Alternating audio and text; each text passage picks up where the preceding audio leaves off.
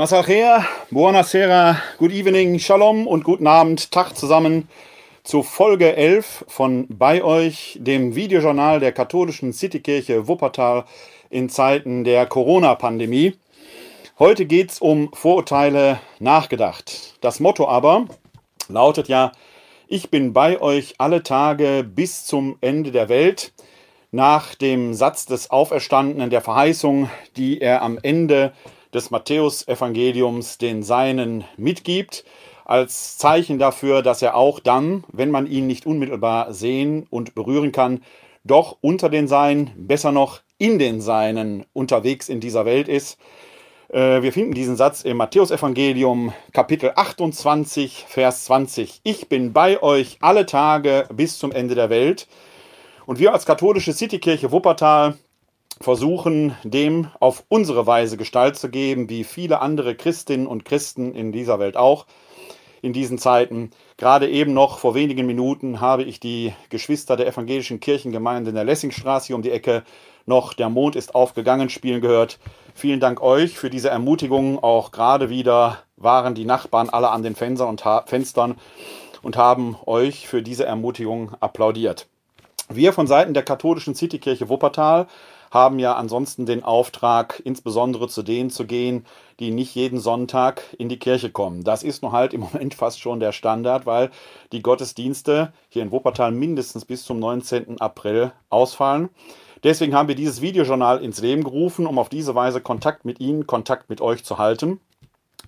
Sie erreichen uns aber weiterhin auch auf relativ analoge Weise oder digitale Weise unter der Rufnummer 0202 42969675 0202 42969675 oder per E-Mail an bei-euch at katholische-citykirche-wuppertal.de bei-euch at katholische-citykirche-wuppertal.de Unter diesen beiden Möglichkeiten habt ihr die Gelegenheit, uns zu erreichen uns eure Anregungen zu schicken oder äh, per Telefon mitzuteilen, eure Fragen zu stellen, wenn ihr Bedarf nach einem seelsorglichen Gespräch habt oder einfach nur über Gott oder, und die Welt reden wollt, zögert nicht, ruft uns da an. Wir sind für euch weiterhin da. Alle Kontaktdaten findet ihr, wie auch sonst, die Links und so weiter, die in dieser Folge äh, von Bedeutung sind, später in den Show Notes. Später deshalb, weil während des Livestreams, den ich hier mit einer Mivocam fahre, immer nur eine Zeile lange, äh, leider im Vorhinein äh, vorprogrammiert werden kann. Der Rest kommt also mit einer kleinen zeitlichen Verzögerung etwas später in den Show Notes. Schaut da einfach nochmal rein. Heute wird sich's mit Sicherheit lohnen. Alles weitere findet ihr ansonsten aber eben auch auf der kleinen Homepage, die wir zu diesem Videojournal äh, geschaltet haben. Die findet ihr im Netz unter www.kck42.de slash bei euch www.kck42.de slash bei euch. Gestern Abend fiel die Folge ja aus weil wir gestern eine Klausurtagung mit dem Projekt und dem Lenkungsteam in der aktuellen Etappe des pastoralen Zukunftsweges hatten. Ich selbst bin ja der Leiter des Arbeitsfeldes 3, Kommunikation, Dialog und Öffentlichkeit. Und da hatten wir gestern eigentlich sogar einen zweitägigen Klausurtag zusammen mit unserem Kardinal Erzbischof Wölki geplant, der jetzt aber in Form einer Videokonferenz gestern stattgefunden hat. Deswegen musste fallen. Man sieht daran aber, dass die Zukunft weiterhin vor uns liegt. Wir lassen auch da die Flügel nicht hängen, sondern die Kirche geht in die Zukunft, sicherlich in ganz, ganz besonderen Zeiten, darum wird es gleich gehen. Aber wer die Zukunft plant und wer für die Zukunft denkt, gibt auf keinen Fall die Gegenwart auf. Auch wenn wir hier und heute leben und wenn jeder Tag seine eigene Sorge hat. Es ist so ein bisschen wie der alte Luthersatz, und wenn morgen die Welt untergehen würde, dann würden wir heute noch ein Apfelbäumchen pflanzen. Ist übrigens nicht zufälligerweise ein Apfelbäumchen, weil in der sogenannten Erzählung vom Sündenfall, habe ich ja schon mal in einer Folge erwähnt, dass es ja eigentlich gar kein Sündenfall ist. Das erste Mal taucht das Wort Sünde ein Kapitel später in Genesis 4 auf, als Kain seinen Bruder Abel erschlägt. Das ist die erste Sünde. Nicht, dass äh, äh, Mann und Frau, Adam und Eva, dort von einem, Ab von einem Baum essen, dem Baum der Erkenntnis von Gut und Böse, weil böse auf Lateinisch aber malum heißt und das dasselbe Wort für Apfel ist, ist man darauf gekommen, es müsse sich um einen Apfelbaum handeln. Also, Luther geht nicht umsonst hin und erzählt von einem Apfelbäumchen und nicht von einem Pflaumen, Birn oder Kirschbaum. Nein, es muss ein Apfelbaum sein, weil die Sünde, die Freiheit, das Tun des Menschen, vielleicht auch der Genuss, der in manchen Augen, äh, äh, frommen Augen vor allen Dingen als Sünde gilt, heute noch gelebt werden will. Das Leben will jetzt gelebt werden. Und wir leben in die Zukunft hinein. Die große Verheißung, die wir Christen ja haben, ist, dass diese Zukunft in jedem Fall in die Gegenwart Gottes führen wird. Und deswegen können wir eigentlich bei aller Vorsicht und bei aller Notwendigkeit der Rücksichtnahme aufeinander, bei aller Wachsamkeit und bei aller Notwendigkeit, den gottgegebenen Verstand zu gebrauchen, auch darüber sprachen wir in einer der letzten Folgen ja, ähm, können wir dann doch mit einer großen Gelassenheit auch in diesen Tagen der Krise leben. Zumal heute ja wieder ein ganz toller Tag draußen war. Der Frühling hat das Land fest im Griff, vielleicht sogar fester als Corona. Trotzdem hatten wir natürlich gestern ein ganz besonderes äh, Ereignis, als um 6 Uhr die Sender nach Rom schalteten, zumindest NTV, Phoenix und äh, beim Bayerischen Rundfunk habe ich das gesehen um dort einem historischen Ereignis beizuwohnen, denn der Papst spendete gestern den Segen Urbi et Orbi mitten in der Fastenzeit. Ein Ereignis, das sonst nur mit hohen Festen, Weihnachten und Ostern verbunden ist. Und er tat das vor einem menschenleeren Petersplatz. Und das ist ein besonderer Eindruck. Da möchte ich euch äh, einmal zwei Fotos äh, zeigen, äh, um, damit ihr diesen Eindruck äh, teilhaben könnt. Man sieht also einen menschenleeren Petersplatz und einen einsamen Mann auf diesem Platz. Ist das ein Sinnbild für die Kirche, wie wir sie gegenwärtig haben, äh, dass letzten Endes keiner mehr kommt und äh, die Kirche so ihre eigene äh, Sicht auf die Dinge hat? Diese Ansicht könnte man jedenfalls teilen, wenn man so die Reaktion darauf sieht. Denn der Papst hat zuerst vor dem leeren Platz wir alle saßen oder viele saßen vor den Bildschirmen, wir alle wird man wohl nicht sagen können, aber viele saßen doch vor den Bildschirmen, weil es tatsächlich auch in meinen Augen ein wahrhaft historisches Ereignis war. Viele saßen also vor diesem, äh, äh, vor den Bildschirmen und schauten zu, wie der Papst äh, dort auf dem Petersplatz zuerst eine Predigt, eine Ansprache hielt, mit der er den Menschen Mut in der Krise machen wollte, ähm, ging danach dann in den Petersdom hinein, um dort ähm, äh, zuerst etwas Anbetung vor dem Allerheiligsten zu halten und dann äh, den Segen Urbi et Orbi zu spenden, der in der katholischen Lesart einen vollständigen Ablass erwirkt. Jetzt kann man lang und breit über die Frage solcher Ablässe und solcher Riten streiten. Mir wurde im Nachgang, gerade heute, wenn man in den sozialen Medien äh, mal nachschaut, zweierlei deutlich, äh, was so ein Ereignis bewirkt. Es bestätigt nämlich jede Art von Vorurteilen, die man haben kann. Bei den Frommen wird dieses Ereignis als ganz außergewöhnlich historisch gewertet. Äh, gerade auch dieses Zeichen der Anbetung, die Hostie, die für uns Katholiken ja mehr als die Gegenwart des Herrn, die Gegenwart des auferstandenen Jesus Christus symbolisiert. Für uns ist es ja Jesus Christus selbst. Für jeden, der also des katholischen Glauben, dem katholischen Glauben nahesteht, war das ein außergewöhnliches Zeichen der Verheißung. Ja, manche bewerteten es geradezu als prophetisch, wenn nicht gar als ein Wunder. Manche mochten sogar auf Fotos in den Wolken eine Marienerscheinung erblickt haben. Da sage ich Vorsicht, Vorsicht, Vorsicht, liebe Leute, da spielt euch euer Verstand und eure Augen einen lustigen Streich. In der Zweidimensionalität wird man sowieso nicht beurteilen können, was man an Bildschirm sieht und ob die Gottesmutter eine solch verschwommene, schwabbelige Erscheinung wie in Wolken ist. Ich glaube, da ist sie doch wesentlich konkreter. Andere, die skeptisch dem Glauben gegenüberstehen, sehen ihr Vorurteil einer irrsinnigen Abgötterei bestätigt.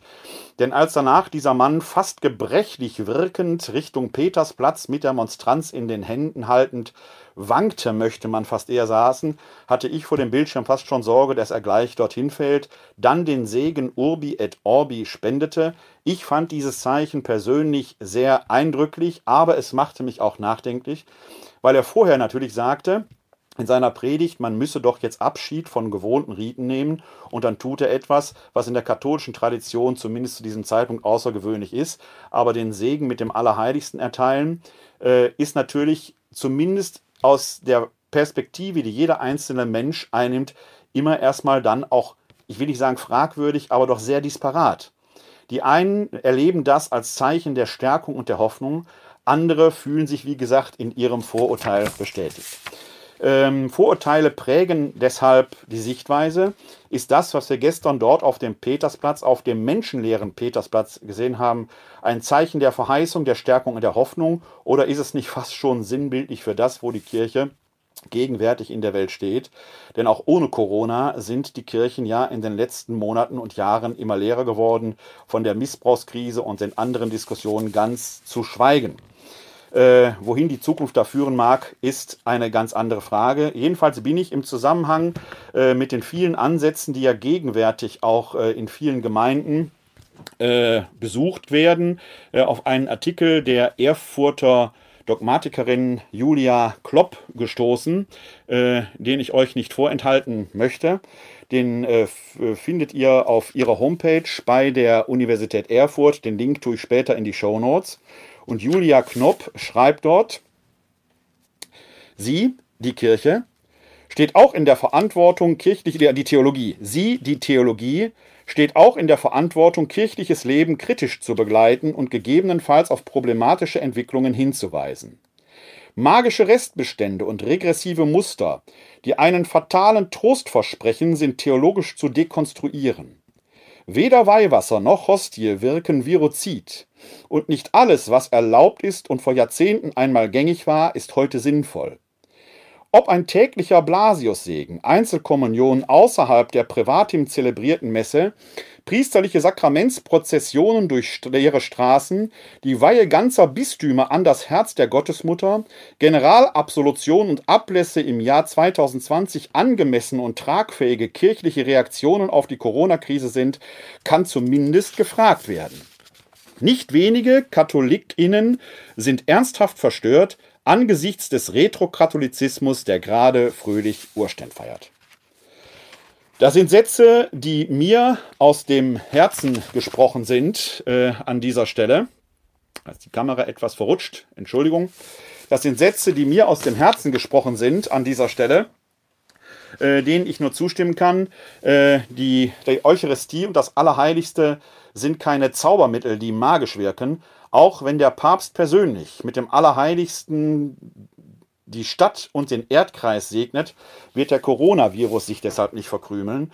Und ja, auch eine Hostie kann kontaminiert sein, selbst wenn der Leib Christi persönlich nicht kontaminiert ist, sind es die Finger des Kommunionspenders, der Löffel, auf dem sie gereicht wird, und auch die Materie, die äußerlich sichtbar ist, oder um es aristotelisch zu sagen, die Akzidenz der Hostie, die durchaus tatsächlich mit einem Virus belastet sein können. Die Substanz der Leib Christi mag nicht infizierbar sein. Das Akzidenz ist es doch. Also da muss man schon tatsächlich dann auch die Theologie wirklich ganz durchdringen. Was Papst Franziskus dort gestern gemacht hat, ist ein großartiges Zeichen der Hoffnung, aber man wird nicht magisch darauf vertrauen dürfen, sondern er hat ja selber auch dazu aufgerufen, jetzt tatsächlich, dass wir als Christinnen und Christen das unsere tun und daran mitwirken. Die Zukunft liegt also trotz allem immer noch vor uns. Gerade auch für uns Christinnen und Christen bedeutet es nach wie vor eine Herausforderung, wenn wir uns nur auf vermeintlich altbewährte Mittel besinnen. Und da fand ich dann schon etwas, bin ich etwas skeptisch, was dann das Hineinbringen des Pestkreuzes oder das äh, Hineintragen des Pestkreuzes in den Vatikan bringt. Gut, es sind vielleicht verschiedene Frömmigkeitsformen. Die einen aus ihrer Vorurteilssicht sehen es so, andere aus ihrer Vorurteilssicht, und auch da bin ich persönlich natürlich nicht vorurteilsfrei, sehen es anders. Äh, äh, ob das tatsächlich jetzt in dem Sinne sanierend wirkt, lassen wir mal dahingestellt sein. Die Zukunft als solches liegt jedenfalls vor uns. Und in der Tat fangen ja die Ersten an zu überlegen und zu fordern, wie es denn nach der Corona-Krise weitergeht, wann auch immer dieses irgendwann sein wird. Wir werden sicherlich nicht über Monate in unseren Häusern sein können. Irgendwann werden wir auch wieder aufeinander zugehen müssen. Irgendwann muss die Wirtschaft wieder anlaufen. Irgendwann muss man diese Beschränkungen aufholen. Es wird vielleicht andere Beschränkungen geben. Wenn man die Medien aufmerksam verfolgt, und wir sind ja de facto gerade noch nicht mal eine Woche unter diesen verschärften Bedingungen, dann kann man sehen, wie die Leute sich doch danach sehnen, wieder nach draußen zu gehen, in einen wie auch immer gearteten Alltag zurückzukehren. Da bin ich gestern im Rahmen unserer Lenkungsteam- und Projektteam-Klausur auf ein bemerkenswertes Tool aufmerksam geworden. Äh, und dafür möchte ich an dieser Stelle ganz herzlichen Dank an Marion Lammering, meine Kollegin, sagen, die ähm, mich auf dieses Tool aufmerksam gemacht hat. Äh, da kann man Wortwolken bilden. Ich werde dieses Tool freischalten, beziehungsweise es ist schon freigeschaltet. Wenn ihr auf die Internetadresse www.menti.com geht, dann werdet ihr nach einem Passwort gefragt. Das Passwort für meine kleine Aktion hier lautet 54042, ist auch hier unten eingeblendet. Dann könnt ihr dort einen Begriff eintragen. Was möchtet ihr nach der Corona-Krise als erstes tun? Ist äh, eine kleine Umfrage. Ich lasse diese Umfrage jetzt mal relativ lang laufen. Die kann also im Laufe der Zeit wachsen. Beteiligt euch mal danach. Wir schauen mal, was liegt euch am ehesten am Herzen. Was wäre das Erste, das ihr am liebsten nach der Corona-Krise tun würdet? Ist es tatsächlich zuerst in der Kirche eine heilige Messe besuchen? Wollt ihr einfach einen Kaffee trinken gehen? Ist es der Besuch bei euren Eltern, bei den Großeltern, was auch immer? Schreibt es einfach mal da rein www.menti.com. Das Passwort lautet 54042. Ansonsten nehmen die Dinge ihren Lauf. Es ist kein Krieg, wir leben im Frieden. Die Sonne geht verlässlich auf und sie geht verlässlich unter. Die Gestirne gehen berechenbar auf ihren Bahnen weiter. Der Gott, an den wir glauben, ist so treu, dass er Naturgesetze geschaffen hat. Wir können uns darauf verlassen. Und weil er berechenbar ist, sind auch die Forscherinnen und Forscher in der Lage, die Dinge der Welt zu durchdringen. Weil wir nicht Gott sind, brauchen wir da etwas Zeit für. Aber unsere Medizinerinnen und Mediziner, die Virologinnen und Epidemiologen sind jetzt schon dabei, die Dinge wieder zu erforschen, diesem Virus auf die Spur zu kommen, Medikamente und, so Gott will, bald auch einen Impfstoff zu entwickeln. Gerade weil der Gott, an den wir Christen glauben, nicht willkürlich ist, ist Forschung möglich. Gott sei Dank. An dieser Stelle gibt es dann aber eben auch die Beobachtung völlig irrationaler Entwicklungen. Auf die Klopapierkrise bin ich ja schon mehrfach zu sprechen gekommen. Und da ist mir heute ein Artikel von Andreas Boller in der Westdeutschen Zeitung im Lokalteil hier in Wuppertal äh, unter die Finger gekommen. Andreas Boller ist stellvertretender Chefredakteur und er überschreibt diesen Artikel mit Die Rolle des Klopapiers in einer weltweiten Krise. Und zum Schluss zitiert Andreas Boller da den Soldaten Schweig, indem er folgendes schreibt. Ansonsten sollten wir es mit dem braven Soldaten Schweig halten, der hatte sich von seinem Saufkumpanen mit dem Spruch verabschiedet, nach dem Krieg um halb sechs im Kelch, womit eine Prager Kneipe gemeint war. Es geht auch weniger martialisch, also nach Corona um neun im Café um die Ecke. Und diesem herzigen Wunsch von Andreas Boller kann ich mich, wie gesagt, nur anschließen. Also nutzt die Gelegenheit, und äh, plant jetzt schon mal das, was nach der Corona-Krise kommt, ob es in drei Wochen ist oder in drei Monaten. Schreibt es mir rein unter www.menti.com, Passwort 54042. Dann bin ich heute in Welt Online auch über einen äh, bemerkenswerten Artikel gestolpert von Bason Brock, der hier in Wuppertal, der nicht nur hier in Wuppertal kein Unbekannter ist, Bason Brock lebt ja hier in Wuppertal, hat hier äh, als es die Fakultät für Kommunikationsdesign gab, äh, Kommunikationsdesign gelehrt. Ein sehr kritischer Philosoph, der die Gegenwart kritisch beobachtet und der in ihm sehr eigenen Art äh, weniger mit dem Stilett oder dem Florett fechtet, sondern eher mit dem Säbel. Ich habe ihn ein paar Mal live erlebt, habe auch schon mal persönlich mit ihm sprechen können. Da muss man wirklich sehr wachsam sein. Der nimmt nicht nur nicht kein Blatt vor dem Mund, sondern ist Mund, sondern ist brutal hart da drin, was ich persönlich sehr schätze. Der hat heute in der Welt einen bemerkenswerten Artikel geschrieben, ähm, wo er ähm, auf äh, einen Essay, wo es um die Zukunftsvision für die Zeit nach Corona äh, äh geht von denen er sagt, das ist nicht als Dummheit. In der letzten Folge, der Folge 10, hatte ich ja auch schon auf Zukunftsforscher Bezug genommen, unter anderem Matthias Hawks. Den hat er auch zwischen die Finger genommen. Äh, er kommt zu einem ähnlichen Urteil wie ich. Demütigerweise müsste ich allerdings sagen, ich komme zu einem ähnlichen Urteil wie Bason Brock. Allerdings tun wir das unabhängig voneinander, äh, äh, weil er dort auch schreibt, dass die ganzen Dinge, die jetzt da so ausgelobt werden mit großem Tamtam -Tam und äh, das Lob der Digitalität, dass wir demnächst alle ähm, digital sind. Er schreibt in diesem wirklich lesenswerten Artikel, der allein deswegen schon lesenswert ist, weil er in der typisch eigenen Bason Brock-Manier eben kein Blatt vor den Mund nimmt, sondern die Dinge nicht nur beim Namen nennt, sondern in der äh, Sprache sehr, sehr deutlich wird. Er schreibt da zum Beispiel Sätze wie die folgenden dann wären ja Intelligenz und Opportunität generell in der Gesellschaft vermählt, denn bisher kannten wir die Einheit von Verstandeskraft und Unterwerfungsbereitschaft nur als Auszeichnung von Mafia-Mitgliedern und natürlich jenen Unternehmern, die Herrn Hawks als Führer bezahlen. Ganz unverblümt propagiert, propagiert Hawks das Führersein derer, die die Sprache der Komplexierung sprechen. Eine ganz bemerkenswerte äh, Einschätzung die wir in diesen Tagen auch haben. Da gibt es sehr, sehr viele Kaffeesatzleser, übrigens auch in der Medienwelt. Wenn Journalisten äh, und äh, Leute, die demoskopisch Umfragen erstellen, immer schon jetzt wissen, was demnächst herauskommen wird, das hat für mich sehr, sehr viel mit Kaffeesatzleserei zu tun. Der Chronist, der Chronist bildet die Gegenwart ab. Er kann vielleicht in die Vergangenheit schauen. Die Zukunft vorherzusagen ist schlichtweg unmöglich. Oder um es mit den äh, Worten Bason Brocks zu sagen, welch ein Megatrend von der Katastrophe des Dreißigjährigen Krieges zur Corona-Pandemie, vom gespielt naiven Simplicius Simplicissimus, der es faustdick hinter den Ohren hat, zum tatsächlich ahnungslosen CEO Complexius Complexissimus. Wer dreist genug ist, seine Ahnungslosigkeit als Tiefsinn darzustellen, beurteilt Sachverhalte als sehr komplex. Das gilt dann für ihn auch, insbesondere für, den, äh, für das Lob auf die Digitalisierung, weil das Digitale für ihn, und ich sehe es persönlich sehr ähnlich, eben keinen eigenen Wert hat, sondern einen medialen, einen vermittelnden Wert hat.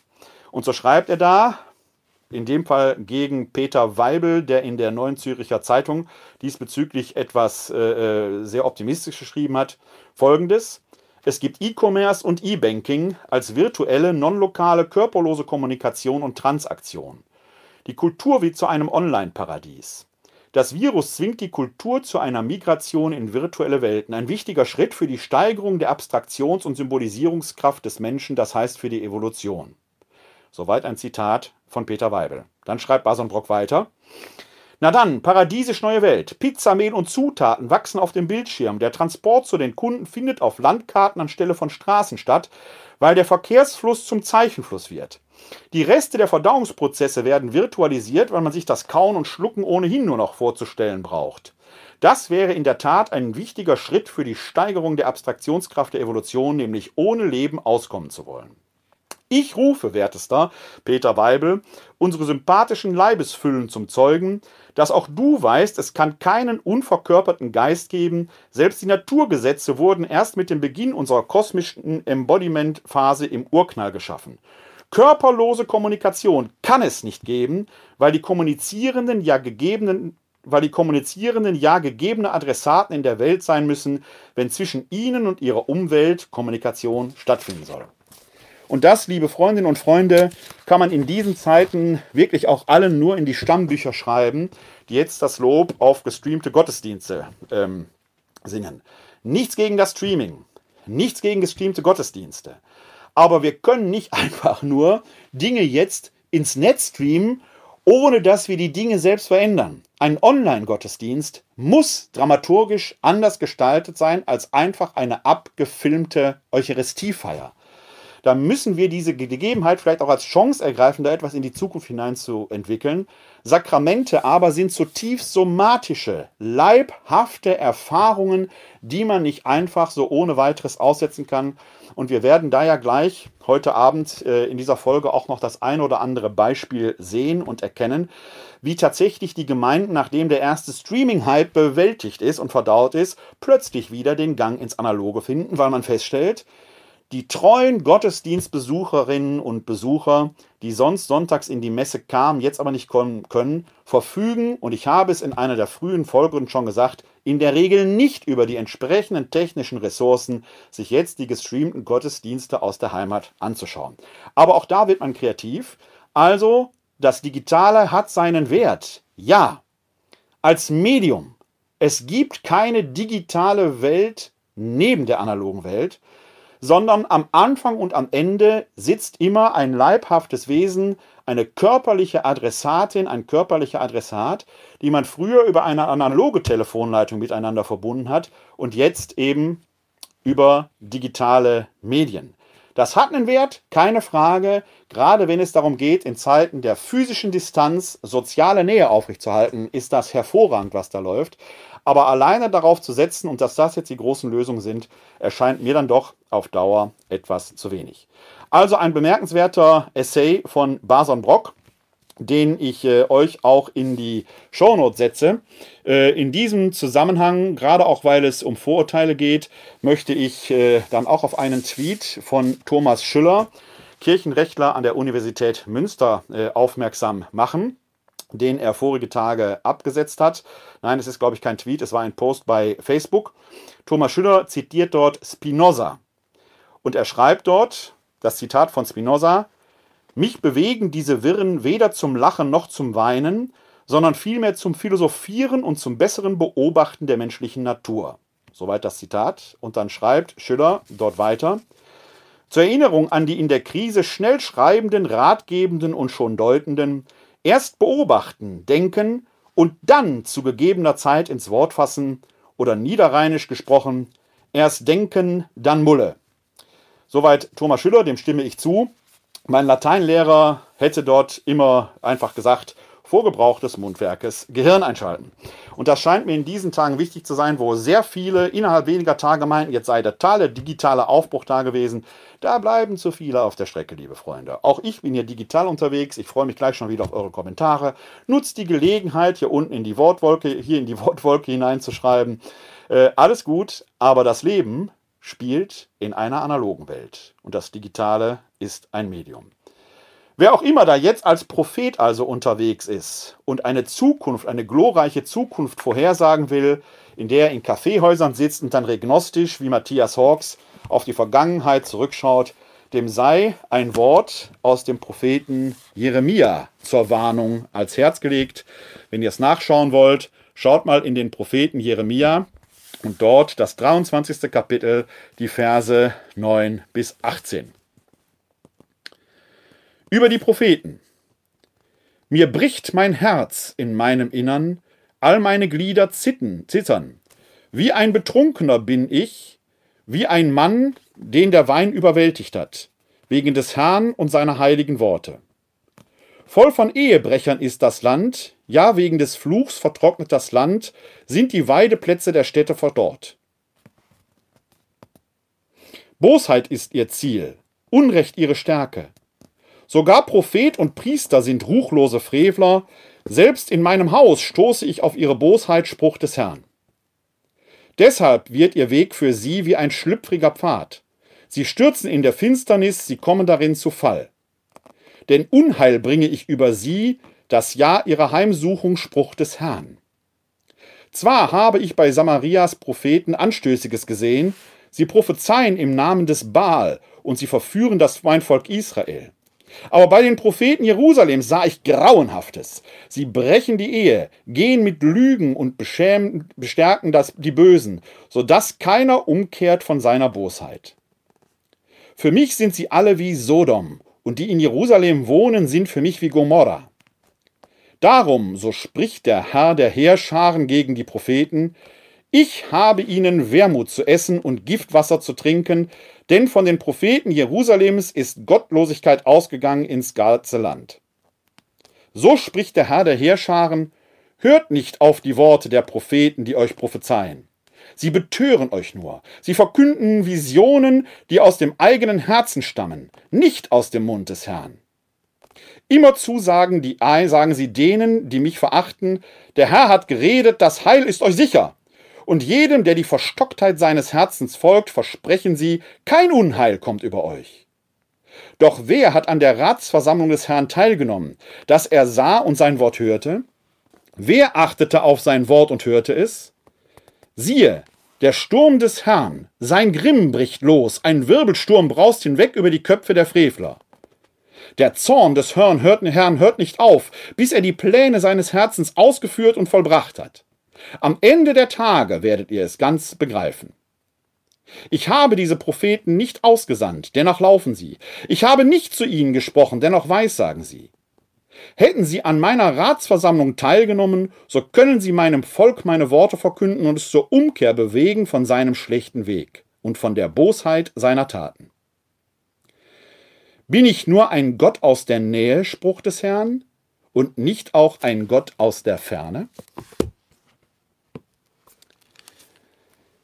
Soweit die Mahnungen aus dem Buch des Propheten Jeremia, die mir in diesen Tagen, besonders heute, in den Sinn kamen, wenn ich die vielen Propheten höre, die jetzt zu wissen glauben, was bald kommt. Das sind alles Leute, die die eigenen Vorurteile bestätigen. Jeder und jeder hört und sieht das, was er zu sehen und zu hören glaubt und gerne glauben möchte. Die einen sehen in dem Tun des Papstes ein Wunder. Die anderen sehen dort, je nach dem eigenen Vorurteil und der eigenen Vorprägung, eine Abgötterei. Liebe Leute, das alleine bringt's nicht. Hier oben den gottgegebenen Verstand gebrauchen. Das ist das, was in diesen Tagen zählt als Christinnen und Christen mit anzupacken, denn nicht die Worte, sondern die Taten zählen. Und das ist etwas, was sich in der analogen Welt ereignet. Darum geht es letzten Endes. Das betrifft sowohl die Frommen wie die weniger Frommen, ob sie nun Peter Weidner oder Matthias Hawks heißen oder viele von denen, die in diesen Tagen geistliche Worte und ähnliches erlassen. Bei den einen hat man den Eindruck, das ist alles nur depressiv. Ich lese in diesen Tagen viele geistliche Worte der Art, die Zeiten sind schwer, ihnen fällt die Decke auf den äh, Kopf und so weiter und so weiter. Da denke ich mir immer, das hätten sie, ohne dass ihnen das ein geistlicher Herr oder eine geistliche Herrin gesagt hätte, gar nicht gewusst. Das sind Worte, die braucht man so nicht. Was wir brauchen, sind Worte, die uns zueinander führen, die die physische Distanz überbrücken hin in eine soziale Nähe hinein, dass wir versuchen, in diesen Zeiten einen neuen Alltag zu finden. Und da sehe ich doch deutliche Anzeichen, und das nicht nur in der Kirche, sondern auch in der Welt. Etwa wenn ich heute in der Wuppertaler Rundschau lese, und bei der Wuppertaler Rundschau muss ich ein Wort vorweg verlieren. Die Wuppertaler Rundschau ist ein sogenanntes Werbeblatt, wie es das in vielen, vielen Städten gibt, die äh, ähm, dort verteilt werden, meist an alle Haushalte. Und ich sage Ihnen als jemand, der sehr in der Öffentlichkeitsarbeit engagiert ist, unterschätzt mir diese Werbeblätter nicht. Die werden sehr häufig und sehr reichhaltig gelesen.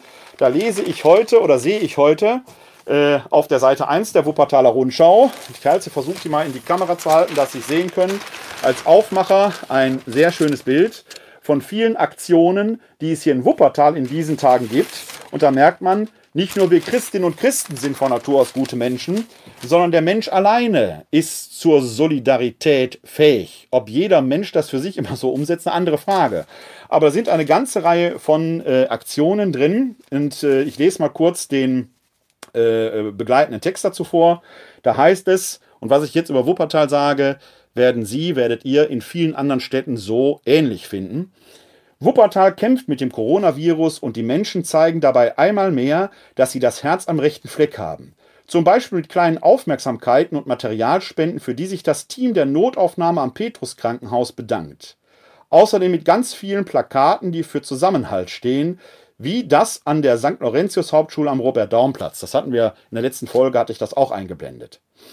Und auch mit Aktionen wie einem einstündigen Konzert, das das Duo Evergreen, also Paul Decker und Dirk Hane, im Innenhof der Pflegeeinrichtung Wessel für die von Balkon aus Bewohner gab, weiter so Wuppertal. So, und dieses Konzert äh, im Innenhof ist in der Tat eine hervorragende Möglichkeit, bei aller Notwendigkeit der physischen Distanz soziale Nähe zu erzeugen. Wäre das nicht eine tolle Möglichkeit, in dieser ganzen Zeit, wo wir die Diskussionen führen, was die heilige Messe angeht, äh, äh, die dann gestreamt wird und ist das jetzt Privatim oder ist das nicht Privatim, ist da Leib Christi nicht an den Bildschirm versammelt oder nicht, wäre das nicht eine hervorragende Möglichkeit, so etwas dann auch mit der Messe zu tun. Dass der Priester in einen Innenhof geht und dort lautstark die heilige Messe zelebriert, denn das ist ja genau die Frage. Der Petersplatz war gestern still. Hat Gott in die Stille hineingesprochen, ja oder nein? Es war nichts zu hören in dieser Weise. Hat er vielleicht nur in unsere Herzen gesprochen? Die Stille selbst ist sehr disparat. Sie ist sogar ohrenbetäubend, die Stille, die uns im Moment umgibt. Wäre es also nicht eine gute Möglichkeit, statt vor einer leeren Kirche zu zelebrieren, in die Welt hineinzugehen, gerade bei diesem tollen Frühlingswetter, sich in einen Innenhof zu stellen und wenigstens die, die drumherum wohnen, da partizipieren zu lassen? Ach, die Idee hatte schon jemand? Auf die bin ich gar nicht alleine gekommen. Da lese ich doch tatsächlich, dass das jemand schon gemacht hat. Hervorragend. Und zwar ganz hier in der Nähe in Wuppertal, nämlich in Mettmann. Dort ist Monsignore Herbert Ullmann hingegangen. Viele Grüße an äh, Monsignore Ullmann, wir kennen uns auch persönlich. Der hielt eine Messe vor dem Altenstift. Die Alten konnten auf den Balkonen der Messe folgen. Danach ging er durch das Altenheim und verteilte dort die Krankenkommunion. Und die, die es nicht direkt verfolgen konnten, weil sie bettlägerig sind, die haben es dann auf dem Bildschirm verfolgt, konnten aber doch bei offenem Fenster der Zelebration der Messe folgen. Also, in der analogen Welt ist so viel möglich, wo das Digitale dann entsprechend ergänzend wirken kann. Und ich fand das eine hervorragende Idee, sowohl wenn das Duo Evergreen dort singt, als auch wenn ein Priester auf die Idee kommt und dieselbe Idee transportiert und hingeht und dann eine Messe unter freiem Himmel hält und auf diese Weise die physische Distanz durch soziale Nähe unterbrückt. Hervorragende Idee aus Mettmann, die ich hier weitergebe und die kann man jetzt tatsächlich diskutieren, denn dann bekommt das Digitale auch wieder einen eigenen Wert, weil dann die, die nicht auf den Balkon kommen können, partizipieren können. Ja, und dann kann man es auf diese Weise auch in die breite Welt hineintragen. Also ganz hervorragende Idee. Dann fand ich auch noch in der Westdeutschen Zeitung von heute eine weitere bemerkenswerte äh, Idee, nicht in der Westdeutschen Zeitung, in der Wuppertaler Rundschau. Eine große Anzeigenseite, wir sind für Sie da. Und zwar weiterhin. Die Läden haben zu, aber viele Läden entdecken jetzt äh, auch hier wieder analog und digital zusammenspielend die Möglichkeit, äh, dass man Bestellungen aufgeben kann. Nicht nur das Eiscafé Janone, das ich schon mehrfach erwähnt habe hier, oder die Online City Wuppertal. Nein, hier in der WZ kann man, können die Einzelhändler dafür ein relativ kleines Geld eine Anzeige schalten und auf diese Weise signalisieren, wir sind weiter für Sie da. Man kann auf diese Weise auch Bücher weiter bestellen, äh, wenn Buchhändler äh, einen solchen Online-Service anbieten, wie etwa hier die Buchhandlung Mackensen in Wuppertal. Da können Sie mal auf die Homepage gehen, finden Sie auch später in den Shownotes www.mackensen.de ein Buchhändler am Laurentiusplatz, der auch einen Online-Lieferservice immer schon hatte, der sich jetzt mit Sicherheit besonders bewährt. Dann schreibt Stefan Seitz in äh, einem Kommentar zur Corona-Krise, der ist so lang, dass ich ihn jetzt ganz vorlesen kann.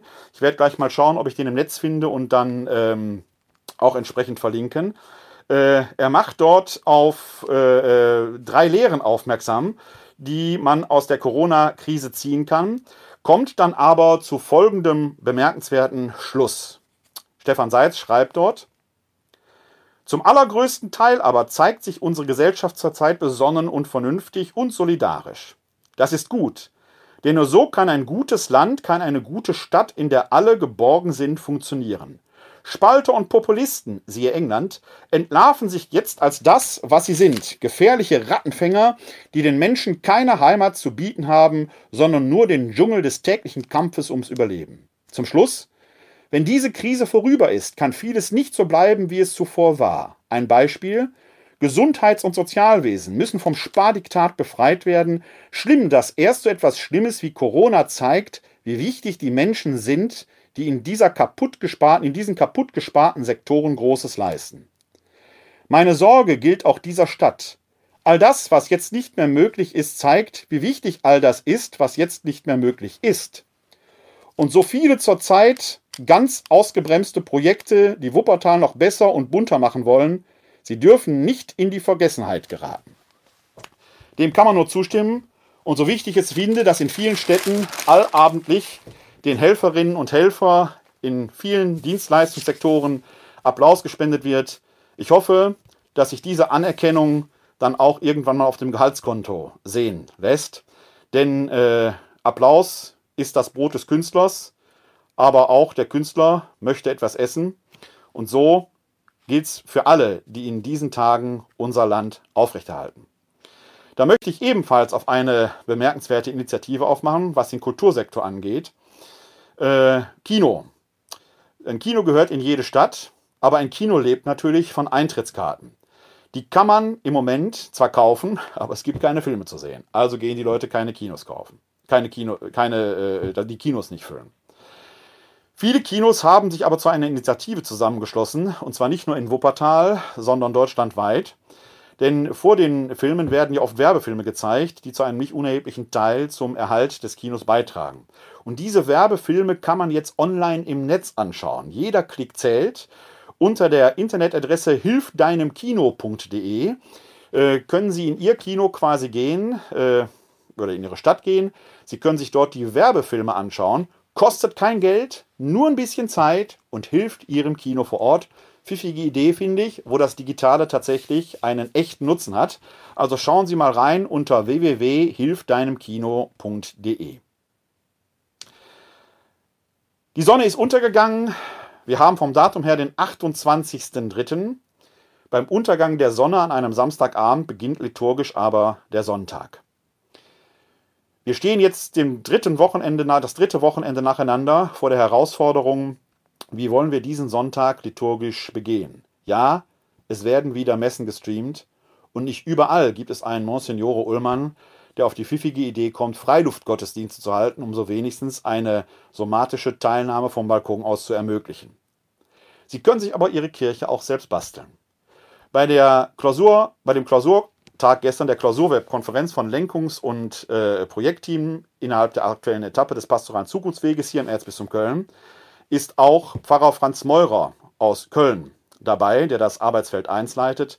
Und bevor die Webkonferenz anfing, äh, klopfte er digital bei mir an und sagte, ich habe da was für dich, könnte dich interessieren, nämlich eine Kirche zum Basteln. Der hat äh, für die Kinder so einen Bastelbogen bestellt und Kinder können sich dort eine Kirche basteln. Da haben sie eine echte Hauskirche für zu Hause. Ich gucke mal, ob ich die Kontaktdaten herausbekomme. Ich weiß nicht, ob Franz Meurer da einen Internethandel mit aufmachen will, aber vielleicht hat er das ein oder andere Exemplar übrig, äh, wenn Sie für sich oder Ihre Kinder da eine Kirche zum Basteln haben wollen. Pfiffige Idee, finde ich. Das andere, was Sie jetzt in diesen Tagen zu Hause machen können, ist natürlich Konzert hören. Wenn Sie Konzert qualitativ haben wollen, sind Sie bei Arte richtig. Da gibt es Daniel Hope, der macht Hauskonzertchen, nennt er tatsächlich so. Hauskonzertchen, die bei Arte um 18 Uhr live gestreamt werden, die man sich aber hinterher in der Mediathek auch anhören kann. Er lädt sich immer berühmte Künstler ein, die mit ihm dort musizieren. Ich habe äh, schon sehr ähm, gerne äh, Herrn Rabe da gehört, äh, der in der ihm eigenen Art singt. Schauen Sie mal rein, auch diesen Link finden Sie in den Show Notes. Und ja, die Wiederentdeckung des Analogen ist nach dem ersten Digital-Hype in der Kirche auch angekommen. Äh, viele sind eben nicht digital erreichbar, die unser Gemeindeleben aber immer noch aufrechterhalten, viele der Älteren. Die kann man oft eben nur auf analogem Weg erreichen. Und das entdecken nun mittlerweile tatsächlich auch viele, dass man denen ja einen Brief schreiben könnte. Das passiert nicht nur in Wuppertal, da aber auch. Die Ehrenamtsförderung von St. Laurentius etwa schickt jetzt Ehrenamtliche los, die den Gemeindemitgliedern, insbesondere den Eltern, Älteren, einen Brief in den Briefkasten schmeißen mit einer Erinnerung, einer Kontaktaufnahme und so entsprechend im Gespräch bleiben. Die Wiederentdeckung des Analogen in der Zeit des Digitalen. Ich persönlich finde es wunderbar. Man kann die physische Distanz auf so viele Weise in soziale Nähe hinein überbrücken, die völlig unelektronisch gehen, bei aller Wertschätzung des Digitalen, die auch ich teile, das Analoge bleibt unverzichtbar. So wollen wir jetzt am Schluss dieser Folge 11 noch einen Blick auf den morgigen Sonntag und den Text werfen.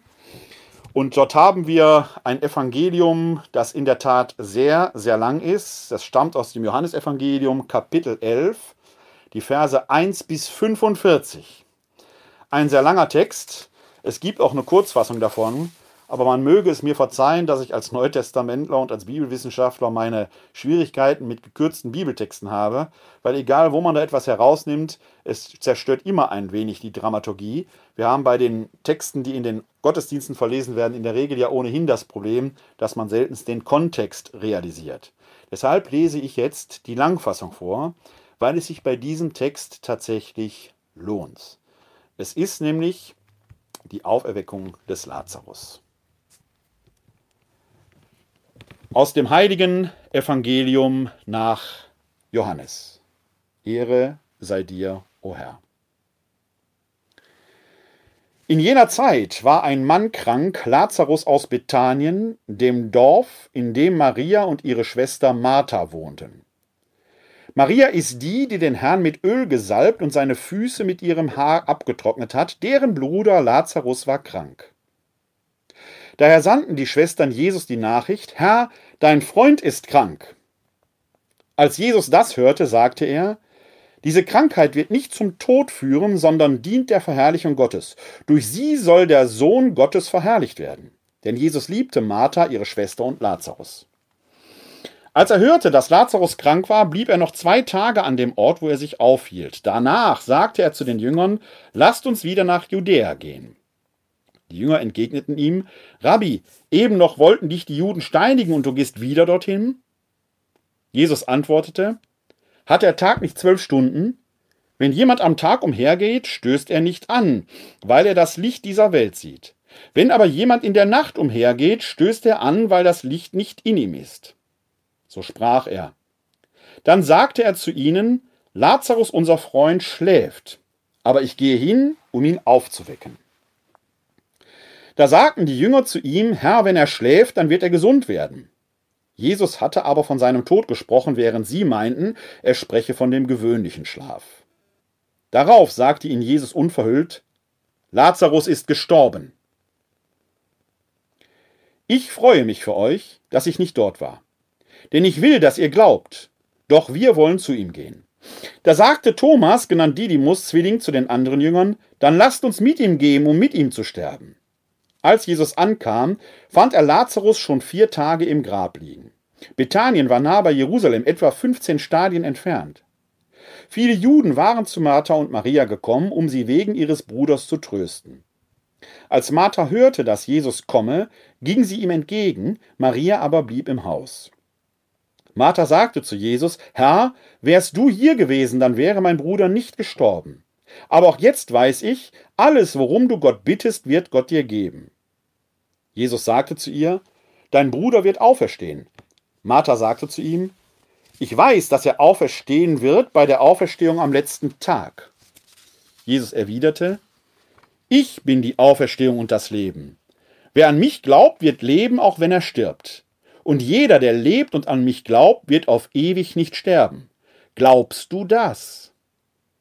Martha antwortete ihm, Ja, Herr, ich glaube, dass du der Messias bist, der Sohn Gottes, der in die Welt kommen soll. Nach diesen Worten ging sie weg, rief heimlich ihre Schwester Maria und sagte zu ihr, Der Meister ist da und lässt dich rufen. Als Maria das hörte, stand sie sofort auf und ging zu ihm. Denn Jesus war noch nicht in das Dorf gekommen, er war noch dort, wo ihn Martha getroffen hatte. Die Juden, die bei Maria im Haus waren und sie trösteten, sahen, dass sie plötzlich aufstand und hinausging. Da folgten sie ihr, weil sie meinten, sie gehe zum Grab, um dort zu weinen. Als Maria dorthin kam, wo Jesus war und ihn sah, fiel sie ihm zu Füßen und sagte zu ihm, Herr, wärst du hier gewesen, dann wäre mein Bruder nicht gestorben. Als Jesus sah, wie sie weinte und wie auch die Juden weinten, die mit ihr gekommen waren, war er im Innersten erregt und erschüttert. Er sagte, Wo habt ihr ihn bestattet? Sie antworteten ihm, Herr, komm und sieh. Da weinte Jesus. Die Juden sagten, Seht, wie lieb er ihn hatte. Einige aber sagten, wenn er dem Blinden die Augen geöffnet hat, hätte er dann nicht auch verhindern können, dass dieser hier starb? Da wurde Jesus wiederum innerlich erregt und er ging zum Grab. Es war eine Höhle, die mit einem Stein verschlossen war. Jesus sagte, Nehmt den Stein weg. Martha, die Schwester des Verstorbenen, entgegnete ihm, Herr, er riecht aber schon, denn es ist bereits der vierte Tag. Jesus sagte zu ihr, Habe ich dir nicht gesagt, wenn du glaubst, wirst du die Herrlichkeit Gottes sehen? Da nahmen sie den Stein weg. Jesus aber erhob seine Augen und sprach, Vater, ich danke dir, dass du mich erhört hast. Ich wusste, dass du mich immer erhörst, aber wegen der Menge, die um mich herumsteht, habe ich es gesagt, denn sie sollen glauben, dass du mich gesandt hast. Nachdem er dies gesagt hatte, rief er mit lauter Stimme Lazarus, komm heraus. Da kam der Verstorbene heraus. Seine Füße und Hände waren mit Binden umwickelt, und sein Gesicht war mit einem Schweißtuch verhüllt. Jesus sagte zu ihnen, Löst ihm die Binden und lasst ihn weggehen. Viele der Juden, die zu Maria gekommen waren und gesehen hatten, was Jesus getan hatte, kamen zum Glauben an ihn. Evangelium unseres Herrn Jesus Christus. Lob sei dir Christus. Das ist eine der bemerkenswertesten Geschichten, die im Neuen Testament von Jesus überliefert sind. Sie ist bemerkenswert, weil sie gegen die Natur zu verstoßen scheint. Kann man Tote wirklich lebendig machen? Wir Christen glauben daran, dass es eine Auferstehung vom Tod gibt. Aber wir Christen glauben daran, dass dieser Durchgang, dieser Tod ein Durchgang von dieser Welt in eine neue Welt, ein Sein bei Gott sein wird. Man ist nach der Auferstehung eigentlich nicht mehr Teil dieser Welt. Der Auferstandene etwa wird ja nach seiner Auferstehung eine andere Form der Leiblichkeit haben, eine andere Somatik. Er wird von den Seinen, die um ihn waren, nicht mehr so ohne weiteres erkannt. Und doch gibt es eine große Kontinuität. Denn als sie seine Stimme hören, als er tut, was er immer tat, da erkennen sie ihn. Aber seine Seinsweise ist eine andere. Bei aller Kontinuität zwischen dem Hier und dem Dort gibt es durch die Auferstehung doch auch dieses Moment der Diskontinuität. Hier aber wird ein Toter in diese Welt zurückgeholt. Eine solche Erzählung finden wir dreimal im Neuen Testament. Die Auferweckung des Jünglings von Nein, die Auferweckung der Tochter des Jairus und hier bei Lazarus. Bei der Auferweckung der Tochter des Jairus sagt Jesus nur lapidar, seht ihr nicht, dass sie nur schläft, eine Schlafende aufzuwecken, selbst wenn sie in einem tiefen Koma liegt, ist in dem Sinne, in dem Sinne noch kein Wunder. Gut, mögen Sie in Ihre Familien schauen, manchen schlafenden Halbstarken morgens zu wecken, ist ein Wunder. Ich weiß, aber die sind halt nicht gestorben. Das nur nebenbei bemerkt. Hier aber heißt es, er schläft nicht, sondern er ist wirklich gestorben. Es wird noch ins Überdrehte gesteigert, wenn es heißt, er riecht schon, der Verwesungsprozess hat eingesetzt. Wie haben wir uns das denn vorzustellen? Da kommt ein Gestorbener, halb verwester aus dem Grab. Wie lebt er denn jetzt hier auf dieser Welt weiter? Als Untoter, als Halbtoter? Muss er das Drama des Sterbens noch einmal durchleben? Ist das nicht nachgerade zynisch, was hier passiert? Der irische Schriftsteller hat, äh, äh Coleman Tolbin, hat diese Szene in seinem Roman, auch den werde ich in die Shownotes packen, äh, das Testament der Maria äh, entfaltet in all seiner Konsequenz, wie dieser Lazarus, der den Tod schon durchschritten hat, der vielleicht schon oder mit Sicherheit auf der anderen Seite war, jetzt wieder zurückkommt, in diesem Leben nicht mehr klarkommt. Er wird, weil er den Tod noch einmal vor sich hat, an sich selbst quasi wahnsinnig. Kann es also darum gehen, dass hier eine wunderbare Totenerweckung in der Macht Gottes ist? Diese Geschichte ist eine Lehrerzählung, in der es um das Glauben geht. Die Juden kommen zum Schluss zum Glauben an ihn. Glauben ist vorher das große Thema, wenn er Martha fragt, glaubst du das?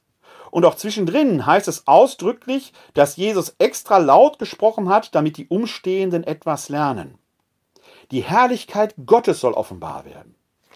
Der, der in Jesus agiert, der sich in Jesus berührbar macht, er der die Dynamik, die virtuelle Dynamik schlechthin ist, nimmt in Jesus somatische Gestalt an. Bason Brock schreibt es in dem Artikel, den ich äh, äh, verlinken werde, auch, dass selbst Gott die, Analog die Analogität brauchte, um sich mitteilen zu können. Das ist das Bemerkenswerte. Und was hier geschieht, ist, dass Gott durch Jesus seine ganze Schöpfermacht offenbart. Das ist eine Lehrerzählung. Und diese Lehrerzählung macht noch etwas deutlich.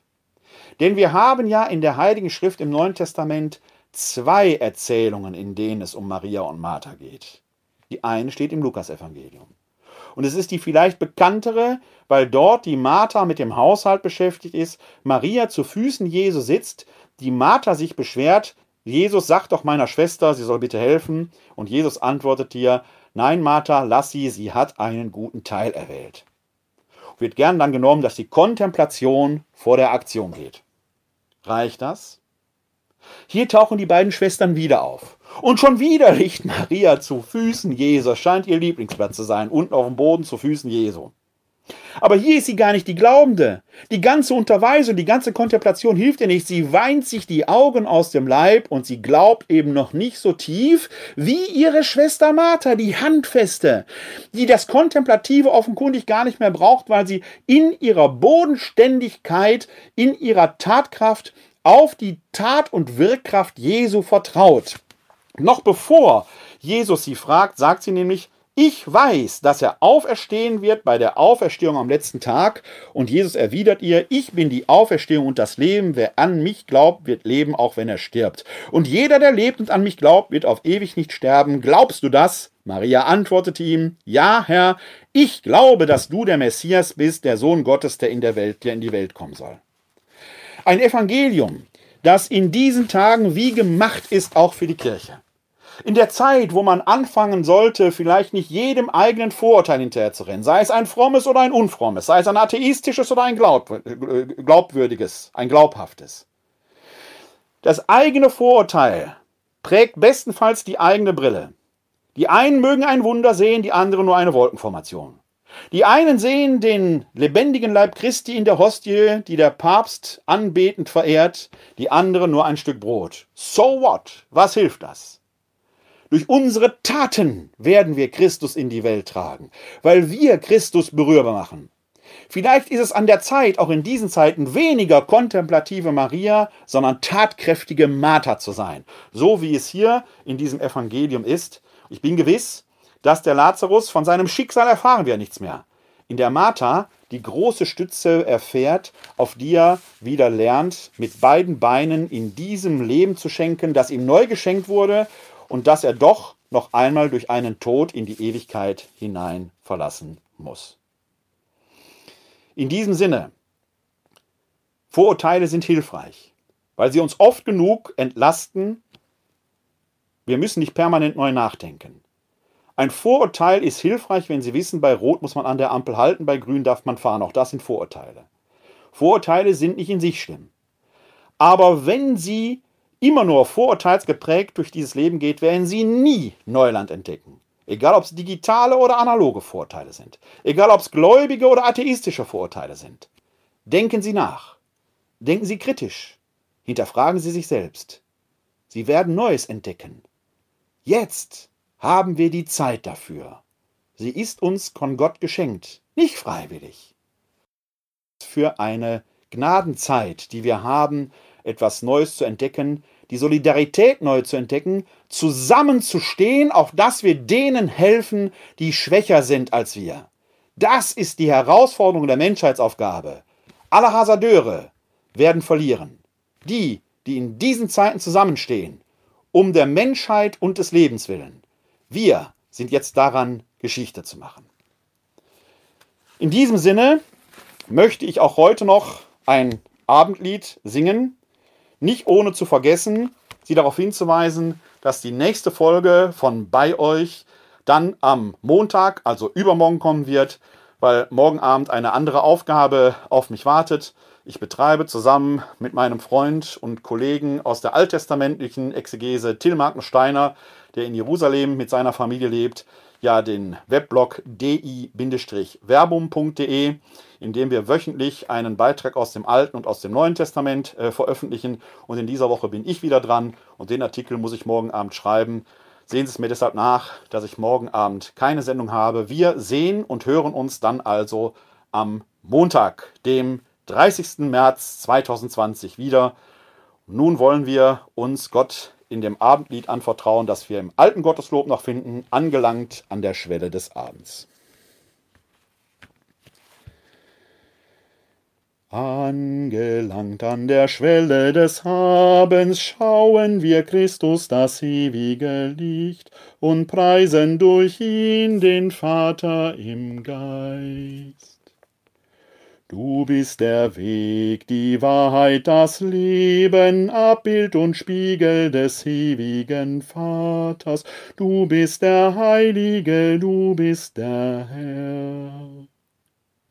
Ja, es ist würdig, dich zu besingen, Gottes Sohn, Urheber ewigen Lebens, die ganze Schöpfung schuldet dir Lob. Der Herr segne uns, er bewahre uns vor Unheil und führe uns zum ewigen Leben. Amen. Das gewähre uns der dreieine Gott, der Vater, der Sohn und der Heilige Geist. Amen. Bleiben Sie gesund und helfen Sie anderen, gesund zu bleiben. Glück auf.